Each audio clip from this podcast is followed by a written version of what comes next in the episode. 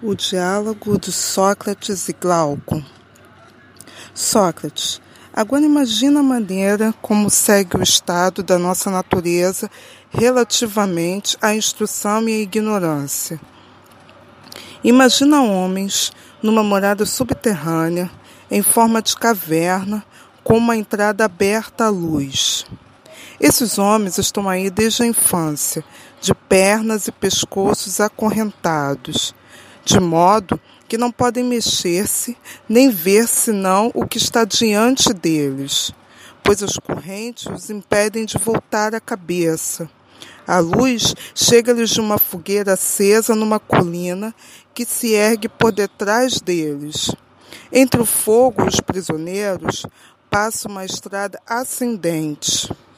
Imagina agora que ao longo dessa estrada está construído um pequeno muro, semelhante às divisórias que os apresentadores de títeres armam diante de si, e por cima das quais exibem as suas maravilhas. Glauco, estupefado, responde: Estou vendo. Sócrates, imagina agora, ao longo desse pequeno muro, homens que transportam objetos de toda espécie, que os transpõem estatuetas de homens e animais, de pedra, madeira e toda espécie de matéria. Naturalmente, entre esses transportadores, uns falam e outros seguem em silêncio. Glauco, um quadro estranho. Estranhos prisioneiros. Sócrates, assemelham-se a nós.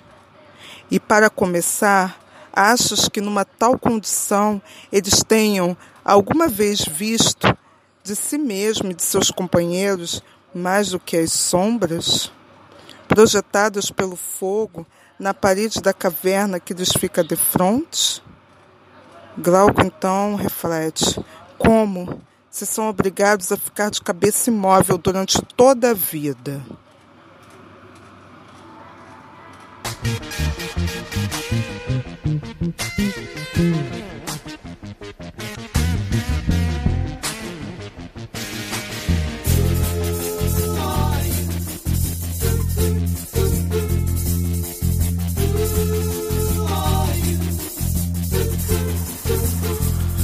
Do blog As Minas, Patrícia Fio de Sandra Esclata.